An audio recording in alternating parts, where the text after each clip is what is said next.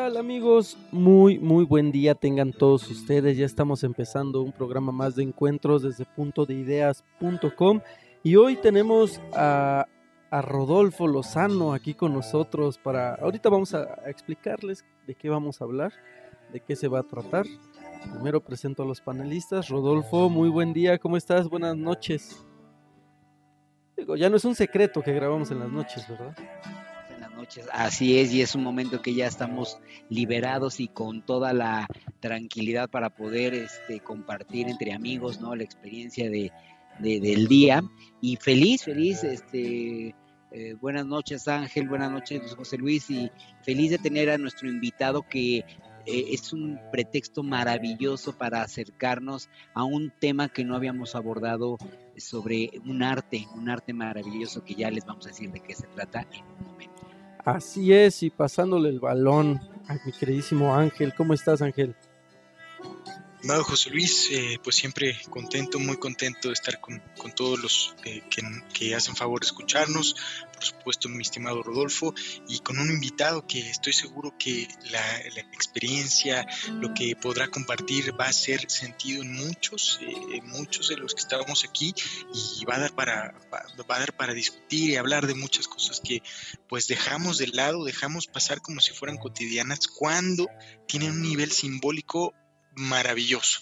Y es un poquito lo que vamos a tratar de rescatar y, no quiero adelantar, pero bienvenido también a nuestro invitado, que ahorita por supuesto, pues mi estimado José Luis, tú lo vas a presentar. Entonces, eh, pues nada, feliz y, arranquemos, adelante. Ni que lo digas, eh, me recuerda un poco a al programa anterior también, que hablamos un poco de los significados de ciertas cosas y de cómo se van gestando y lo mismo pasa en este tema, pero bueno, eh, antes de tal cual como es el, cuál es el tema, quiero presentarles, les voy a dar la primicia de conocer, por lo menos aunque sea en, cuestiones bucales, les quiero presentar a Robert.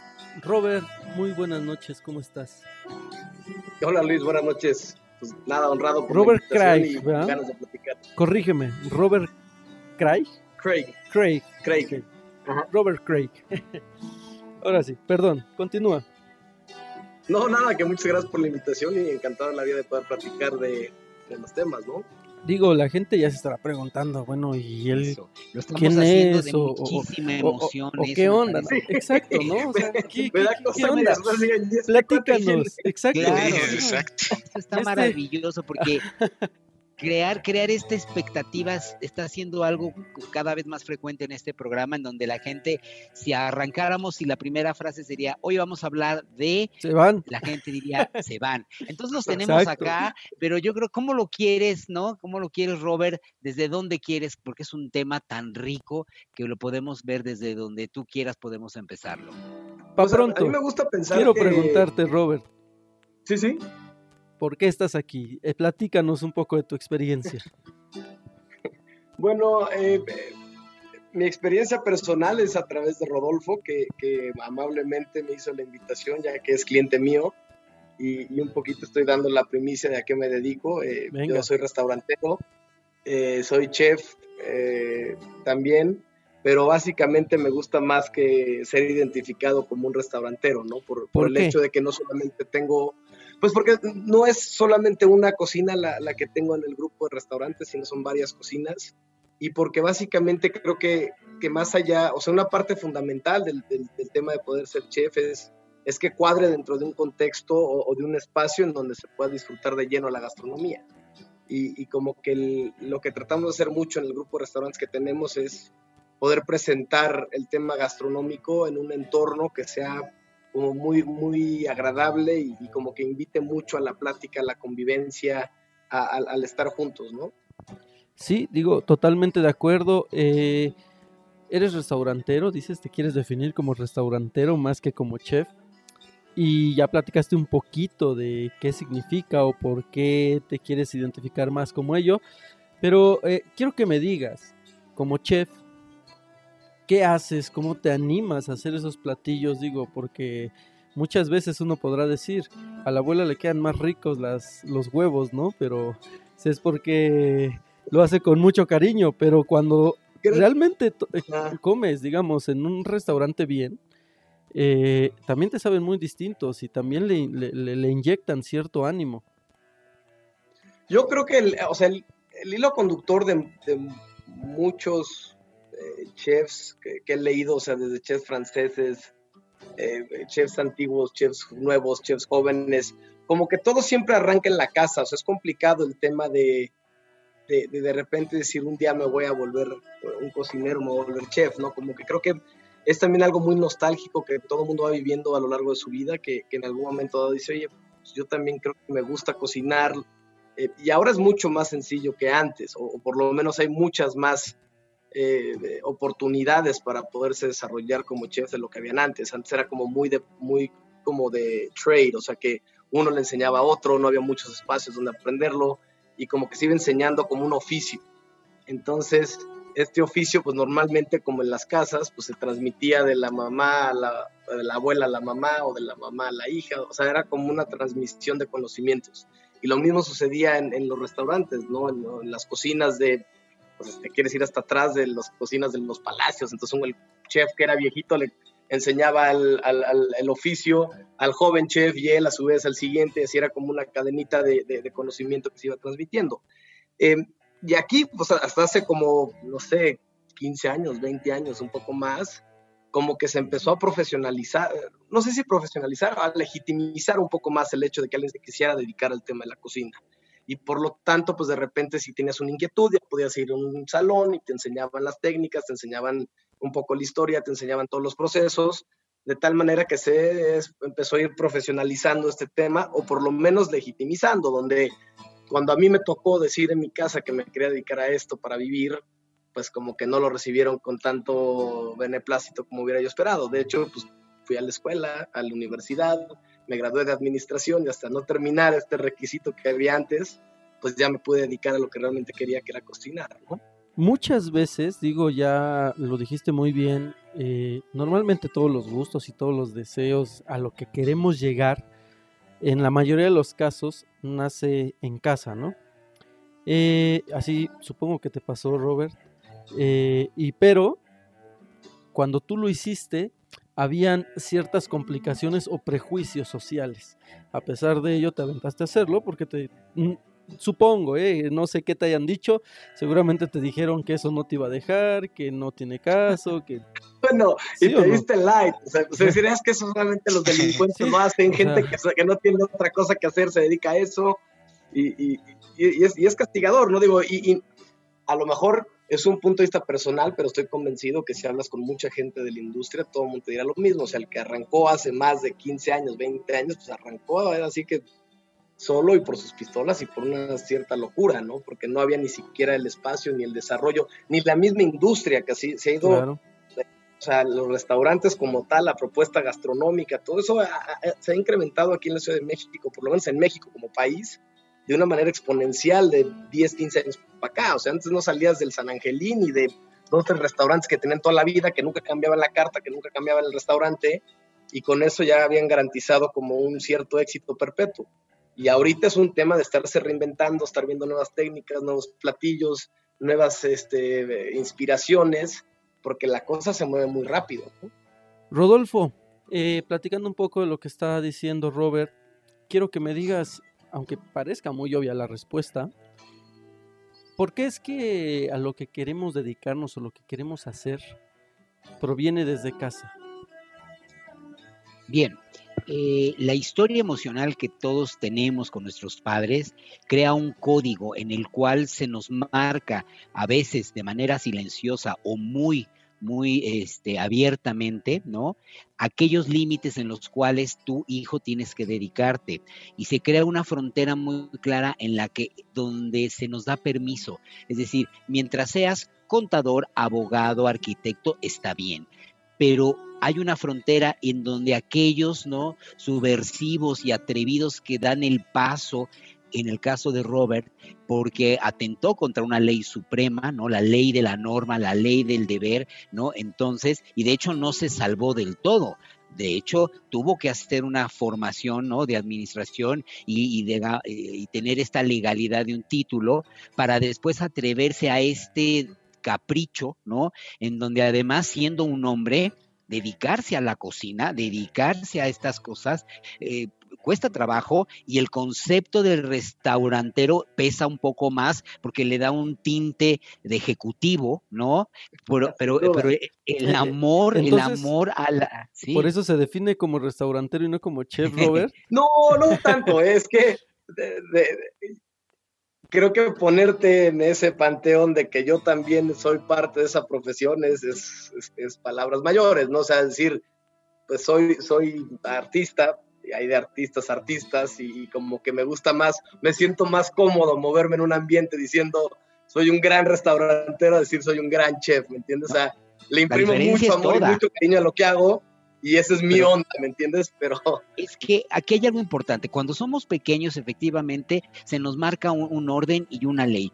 Y generalmente, en el caso del tema de hoy, el restaurante, la gastronomía, pues hasta hace efectivamente unos años eran áreas eh, pues subestimadas, descalificadas, eh, a excepción efectivamente de estos dos o tres restaurantes, como lo, explica Robert, eh, todo lo demás pues era inválido, ¿no?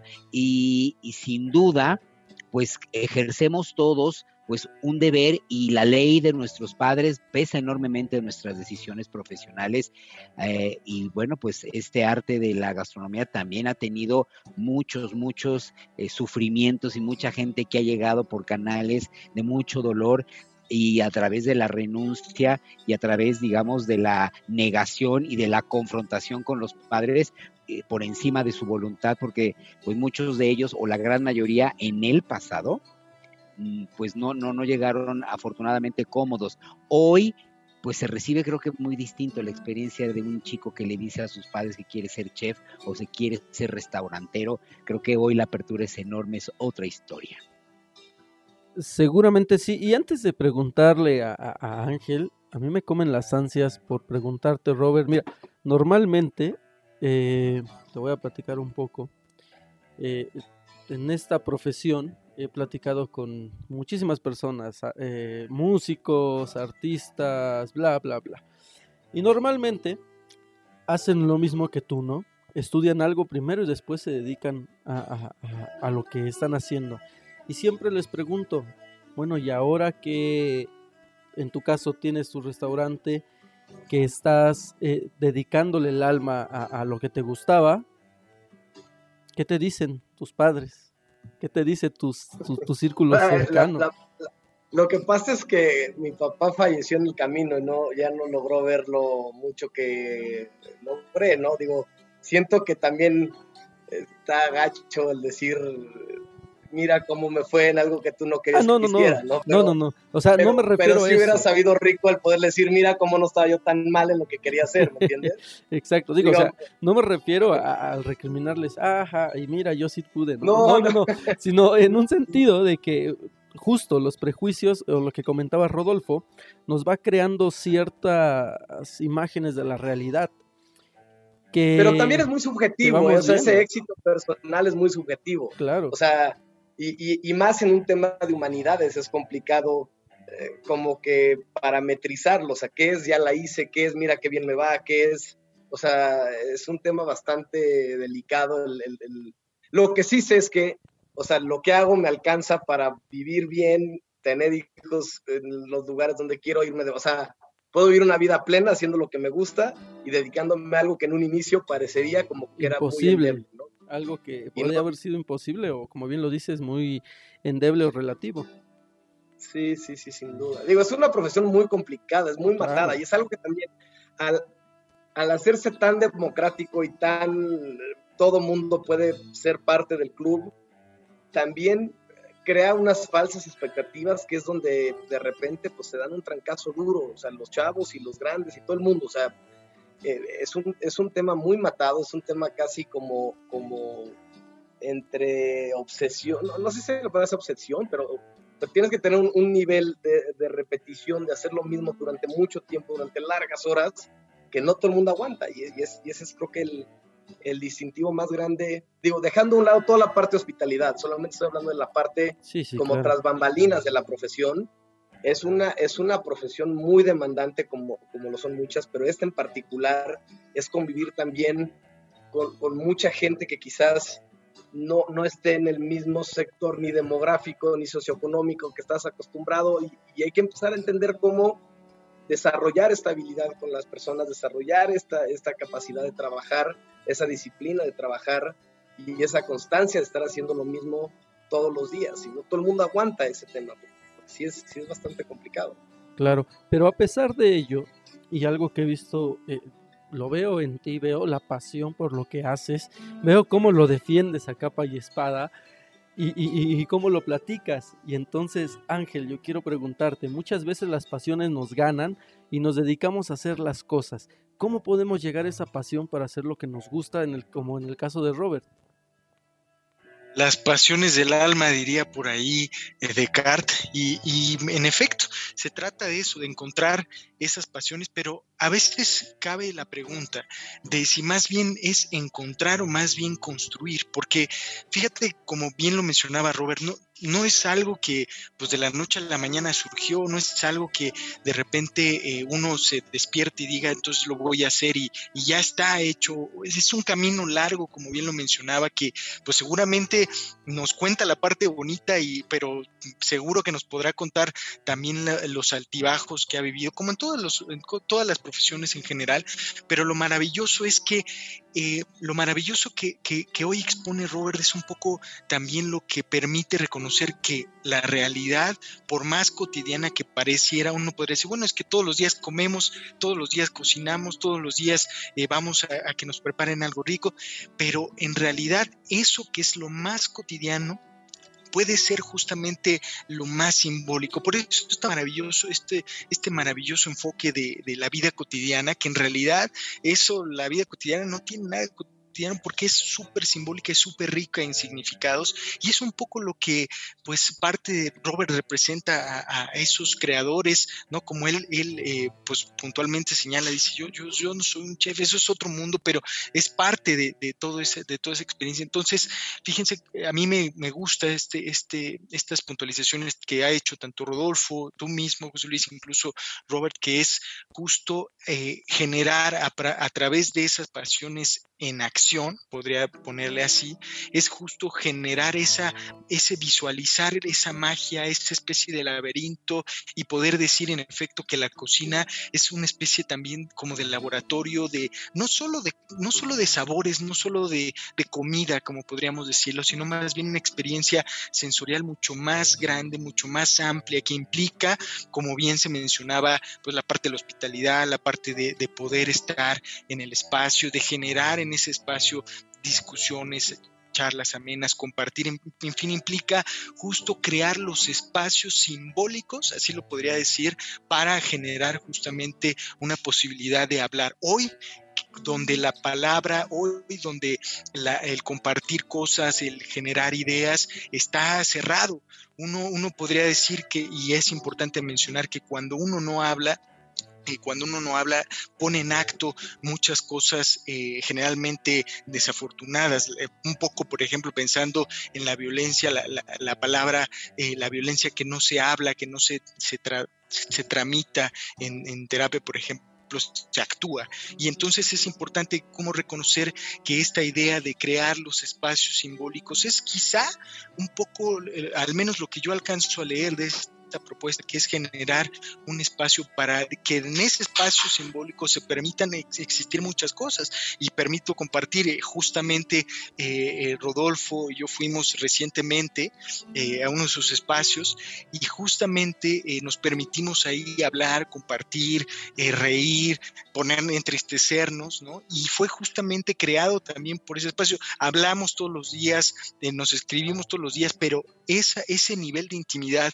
que generamos en ese espacio que, fue justamente creado con esos fines, pues tiene que ver eh, con eso, con esta posibilidad que yo podría decir eh, los restaurantes, los restauranteros, generar todo esto es también generar un espacio simbólico, así como podríamos decir las cafeterías, así como esos espacios que no son nada cotidianos, sino justamente permiten generar eso y sobre todo hoy en día que pues está, está muy de moda o está gestando algo interesantísimo que es el mindfulness eating, que es justamente eh, esta, esta capacidad de sentir, de vivir, de experienciar, eh, ese sería el término, eh, la comida, el cocinar, disfrutar lo que, lo que en un espacio se, se genera de comida. Entonces, realmente, pues sí, podríamos decir, es, es un espacio que genera cosas simbólicas y creo que ahí está el motivo, el motivo de, de, las pasiones, es decir, encontrar, crear en el camino ir construyendo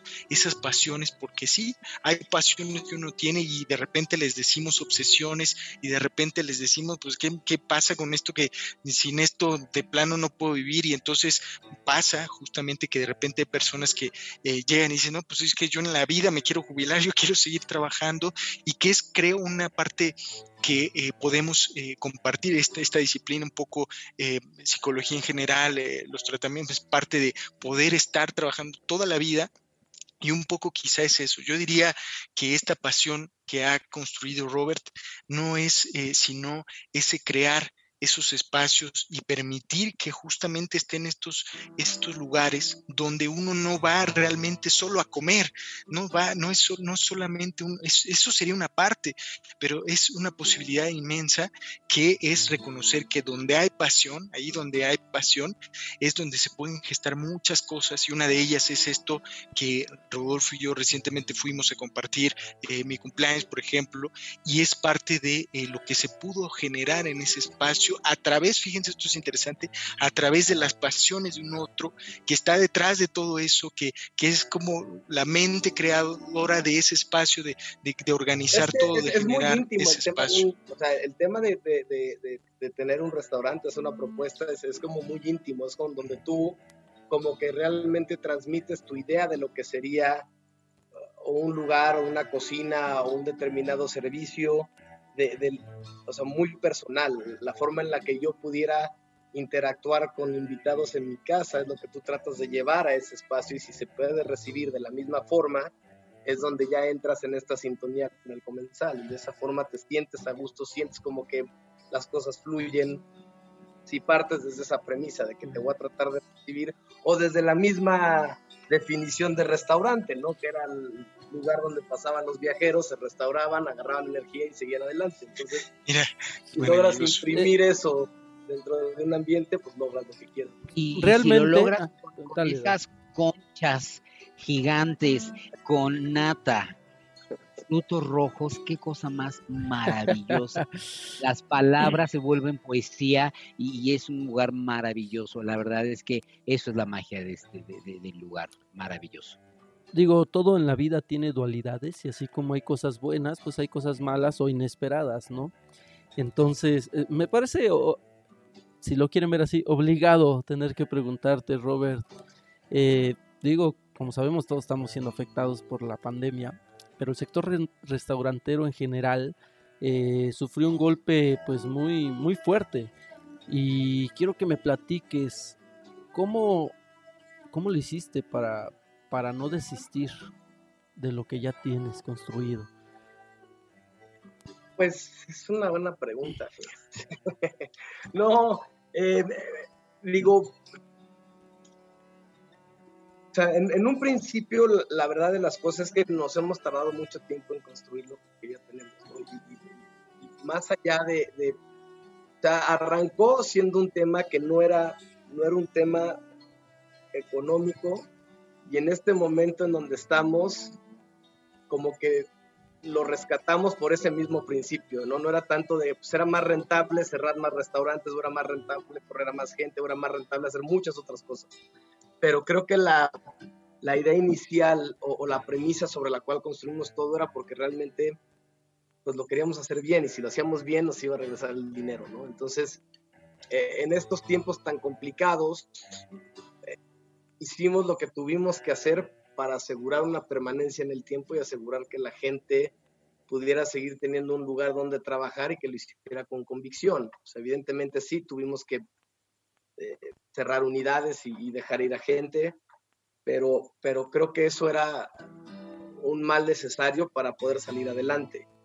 Eh, ahora creo que vamos a salir fortalecidos de todo este tema, aunque suene, suene raro, pero, pero siento que la industria como tal y, el, mercado actual de restaurantes, o sea, toda la industria restaurantera en general había pasado por un boom tan grande durante determinado tiempo que, que, se estaba viciando, o sea, y se estaba viciando porque los, la gente que rentaba las ubicaciones se estaba volviendo loca, la gente que ponía restaurantes lo estaba poniendo sin, sin un sentido real de, de, hacer las cosas, y no, no siendo muy purista, ¿eh? sino solamente diciendo, oye, tengo unos primos en Monterrey que tienen 10 millones de dólares, pongamos una cosa gigantesca para una multitud de renta. O sea, se volvió una burbuja, ¿no? Y, digo, esta corrección que fue catastrófica para todo el mundo, creo que, creo que va a ser más fuertes a los que se queden y va a volver a poner ciertas barreras de entrada para los que vienen para hacer las cosas bien y no solamente llegar y, plantear ideas sin mucho sentido, ¿no? Eh, la verdad de las cosas es que o sea, estamos muy sentidos también por el hecho de, ser una industria que es tan importante para, para el empleo y para, para, el motor económico del país y que nos hayan dejado morir solo como si fuera culpa de nosotros o como si nosotros hubiéramos sido los responsables de la situación como está. Y, tomando un poco lo que dice Ángel, o sea, el, no tener restaurantes, más allá de, de que, pues es que si tienen que cerrar, cierren, es privarle a una ciudad, a una sociedad de tener espacios de convivencia, espacios de expresión, espacios de esparcimiento, que, si no los tienes, también se vuelve un hoyo express social. Entonces, si no tienes dónde ir con tus amigos a tomarte un trago después de trabajar, o no tienes dónde ir con la familia los fines de semana a comer, y, y piensan que con cocinas oscuras o con McDonald's van a, o sea, son sucedáneos a una experiencia en un restaurante, entonces de ahí estamos equivocados, ¿no? Entonces, siento que sí se nos dejó morir solos y siento que no se le está dando la importancia necesaria como, como, como, como contribuyente a la sociedad y como sociedad, digo, al motor económico, pero también al motor social de lo que es la industria restaurantera para un país, ¿no? Tienes toda la razón y por eso es que le voy a preguntar a Rodolfo. Eh, digo, a pesar de, de, todo lo que ya nos comentó Robert y todo lo que se tuvo que hacer para que pudiera mantenerse esto vivo, ¿cómo es que uno puede tomar decisiones tan, tan fuertes, podemos decirlo de esa forma? Como bien lo comentó, tuvieron que cerrar algunas cosas, tuvo que dejar ir gente son decisiones difíciles, son decisiones que, uno tiene que tomar para poder sacar adelante lo que está construyendo, lo que está construido. ¿Cómo es que el ser humano puede aguantar ese tipo de presión? Bien, pues en momentos tan complicados, sobre todo la industria restaurantera, eh, y bien lo dijo Robert, lo más fácil era haber eliminado todo el primer día y haberlo cerrado y, nos hubiéramos evitado todo lo que sigue. Eh, ¿Por qué nos quedamos y por qué se sostiene un proyecto? Primero, porque se pone el alma. Todos los proyectos que están, eh, que se gestan desde el amor, desde la pasión, desde una historia, tienen elementos y tienen raíces para sostenerse emocional y psíquicamente. Los seres humanos eh, nos abrazamos con nuestros proyectos desde nuestra historia profunda y soltarlos, pues no es soltar las paredes, las mesas, las sillas, una cocina, es soltar mi proyecto de vida, es mi historia, mi caminar por todos estos años, ¿no? En la búsqueda, en la exploración, en el entrenamiento y eso no estoy dispuesto, ¿no? Porque ese es el sentido de vida.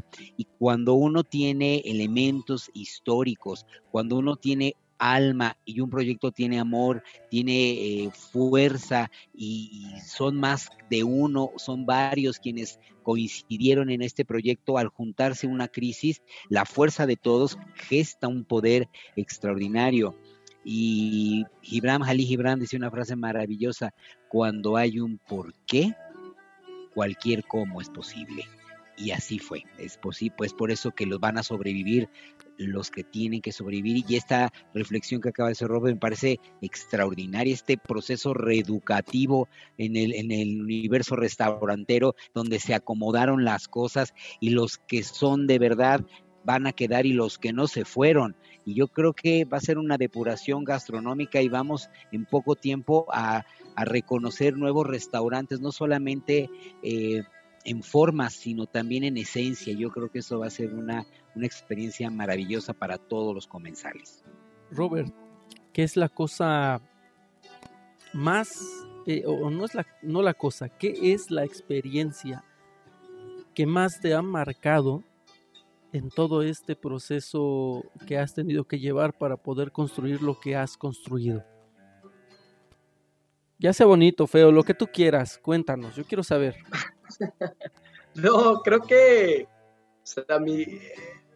antes de hacer mi proyecto trabajé mucho tiempo en cocinas y este y, esa parte es muy formativa cuando tú ya eres el que manda, ¿me entiendes? O sea, no es lo mismo eh, no haber pasado por, por todos los rangos que existen dentro de la jerarquía de un restaurante y luego tener uno y saber qué hace todo el mundo y por qué y cómo y cuándo, al que ya lo hayas tenido o, al que nunca lo hayas tenido antes. ¿no? Entonces creo que a mí me marcó mucho el hecho de haber trabajado dentro de los restaurantes desde una postura donde yo tenía un patrón y yo tenía al dueño del restaurante y, y, mucho de lo que hago hoy es reflejo de lo que no me gustaba que me hicieran a mí, ¿me entiendes? O sea, temas como de propinas, temas de trato hacia los demás, temas de exigencias cosas que veía que dije, es que eso de plano está mal y yo si tengo un restaurante nunca voy a querer que suceda. Entonces,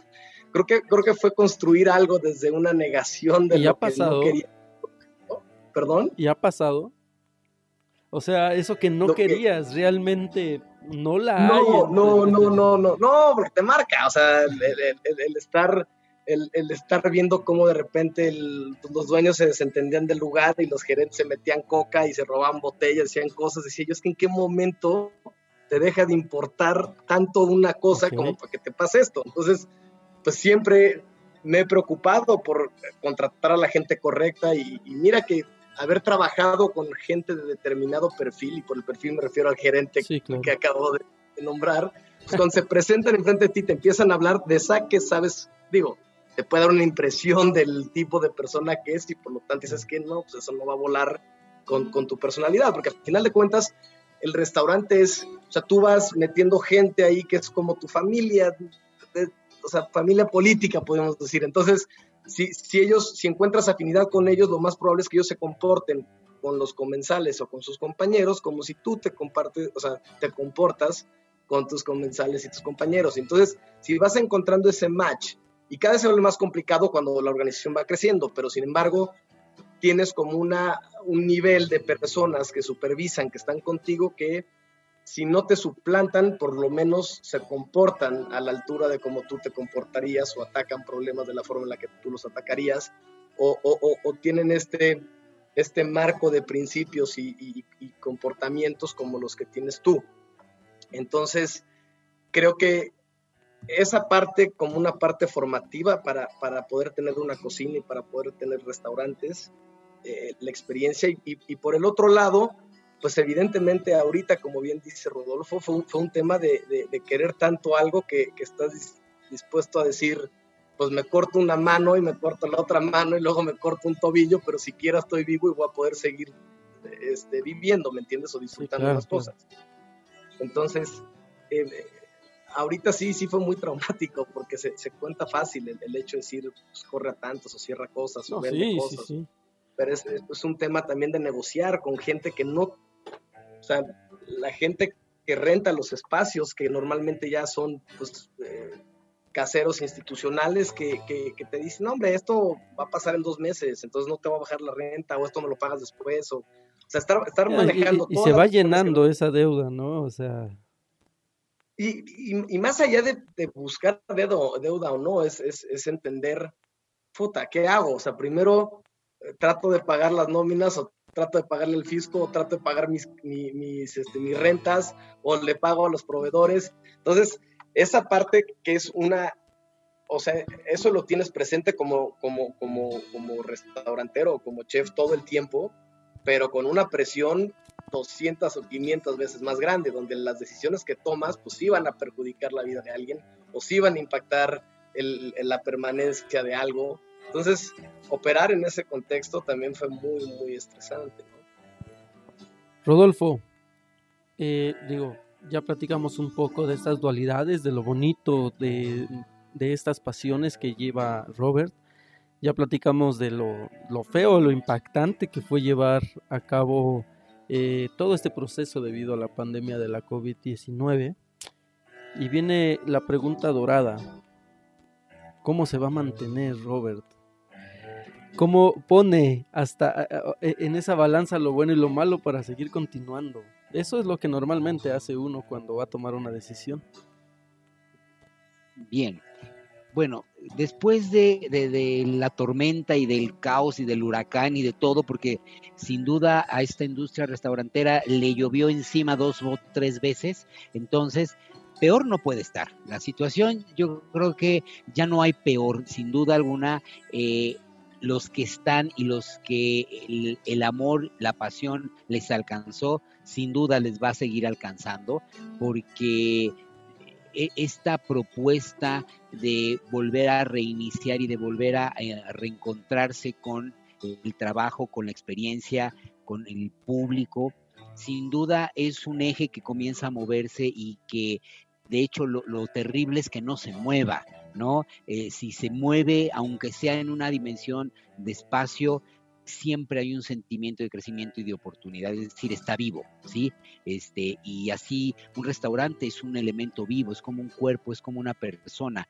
Eh, mientras haya vida, la, la, existencia tiene un sentido y entonces, sin duda, los caminos van a existir y si no existen, los van a crear como los han tenido que crear, pero yo, no, yo no tendría ningún temor en pensar que cómo le van a hacer, yo creo que ya le hicieron y yo creo que ya están, este, ya están, ya están vivos, ¿no? Este, me parece, digo, a menos que algo extraordinario y aparezca COVID dos veces o tres veces potencial y volvamos una cosa eh, eh, de, esas que no quiero, no quiero echar la sal, pero exacto, es a lo que digo, no quiero echar la sal ni llamarlo como dicen, pero es una posibilidad, desgraciadamente, ¿no? Pero, pero ¿sabes qué, Luis? La, diferencia es que, o sea, no es lo mismo. No, porque ya aprendieron. O pasó ahorita en enero. O sea, no, no es que hayamos aprendido.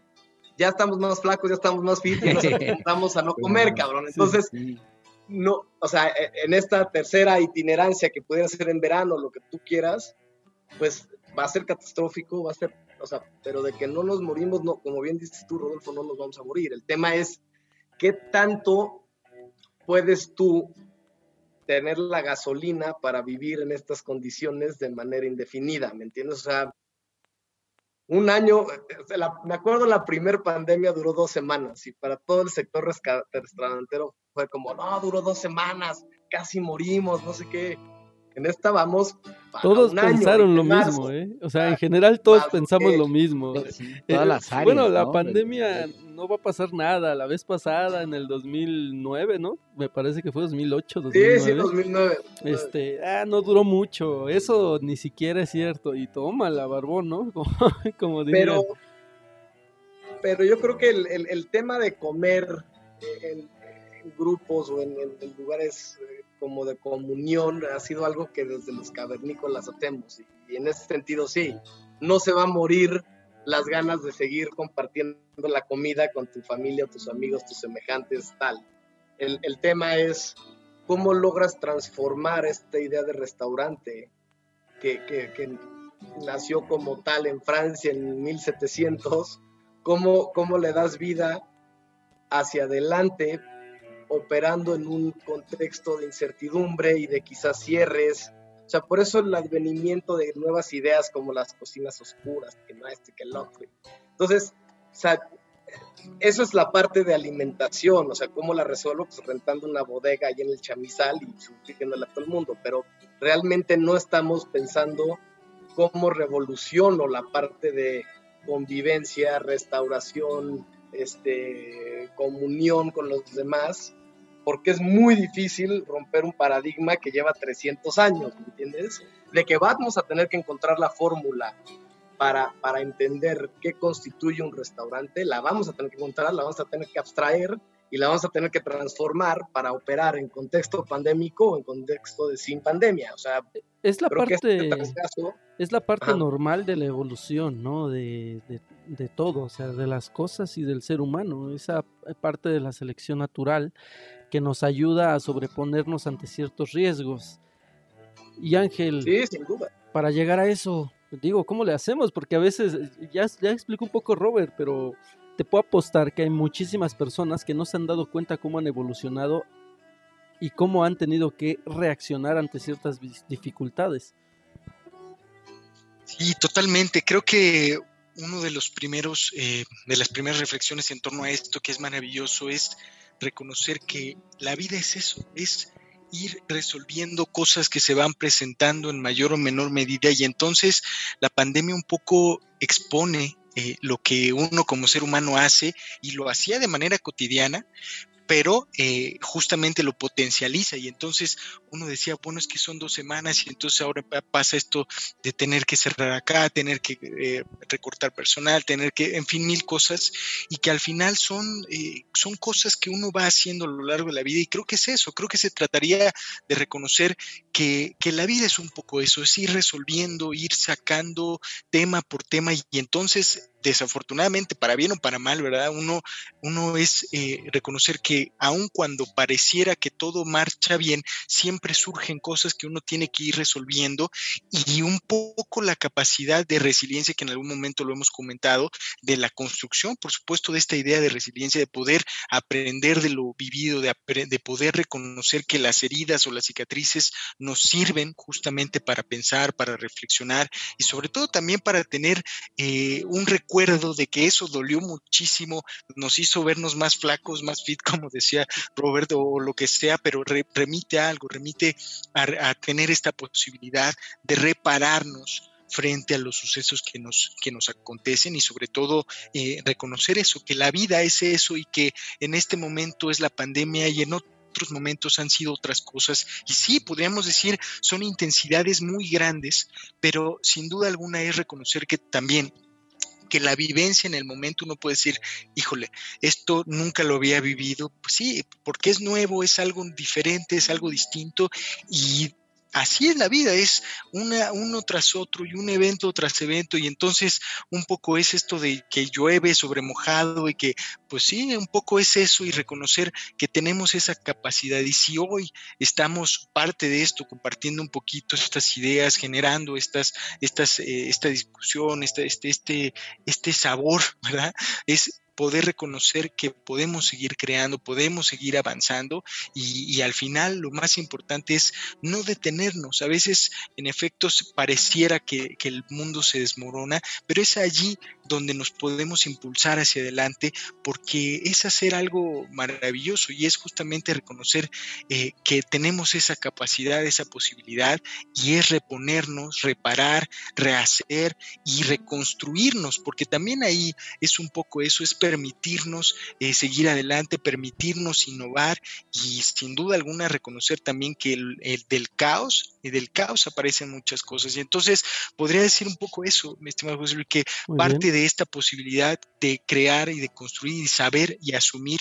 Y pues sí, es parte de asumir que la vida se trata de eso, de ir resolviendo un evento, luego el siguiente, luego el que sigue, luego el que sigue, y y reponernos de eso que puede doler, de eso que puede aparentemente destruirnos, pero esas cicatrices tan dolorosas que uno tiene en la vida generalmente sirven muchísimo para reconocer que tenemos esa capacidad de salir de allí y de no atorarnos. Y si, estamos atorados, buscar alternativas, buscar ayuda y generalmente se trata de eso, de ser capaces de enfrentar evento tras evento, porque cada uno tiene su, eh, tiene su complejidad siempre diferente y en esa diferencia es poner, poder sobreponernos, porque es allí donde, donde aparece la posibilidad de, crear, de crearnos y de reconstruir, y sobre todo en un arte que implica eso, implica literalmente entregarse a otro en, en sabor, en placer, en, en, degustación, implica muchísimas cosas, implica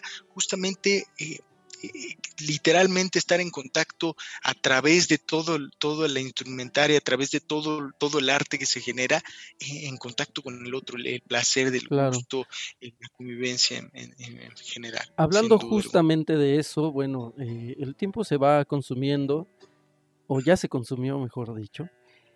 Y yo quiero preguntarte, mi querido Robert, hagamos de cuenta que esta nueva normalidad en la cual hicimos un programa de radio o un eh, podcast es un restaurante y nosotros nos tuvimos que llegar a sentar como buenos amigos, a charlar, a platicar. ¿Cómo musicalizarías ese momento? Con, la banda sonora de Mad Max. Este, no, yo creo que la, la idea de poder convivir en este medio, o sea, es una ventaja gigantesca porque siquiera hay comunicación donde antes no había, ¿no? Pero, pero de ahí a decirte que, quizás el futuro, pues me, da un poco de miedo. Sin embargo, este, no sé qué gustos musicales hmm. tengan ustedes. Uh, no, aquí somos muy variados, no te preocupes. Hay de todo un poco. A mí el jazz últimamente me está llamando mucho y el jazz japonés en particular. Si no han explorado ese, ese, ese genre, hay que, hay que echarle un vistazo. No del pero, pero, Ajá. Pero. Ah, no, hay que verlo. Escucharlo más bien. Ok. Muy bien, muy bien. Pues entonces nos vamos a despedir justo con, con lo que va pidiendo Robert. Vamos a despedirnos con eso. Muchísimas gracias, Robert. No, hombre, muchísimas gracias a ustedes por la invitación. Muchísimas gracias, mi queridísimo Rodolfo. Pues eh, gracias y por, yo sí voy a hacer el anuncio porque las mejores ah, conchas con nata, sí, y con frutos rojos, café torino, el mejor de este país sin duda. Justo, me recordaste eso y, le iba a decir a Robert si, si no me regañan. No hice, no hice mención alguna, sí, a matar mis socios. Si, no, si no me regañan, eh, voy a eso, ¿no? Si no me regañan y no me, eh, no me cobran a mí, que te haré llegar la factura entonces, platícanos dónde está y de qué se trata.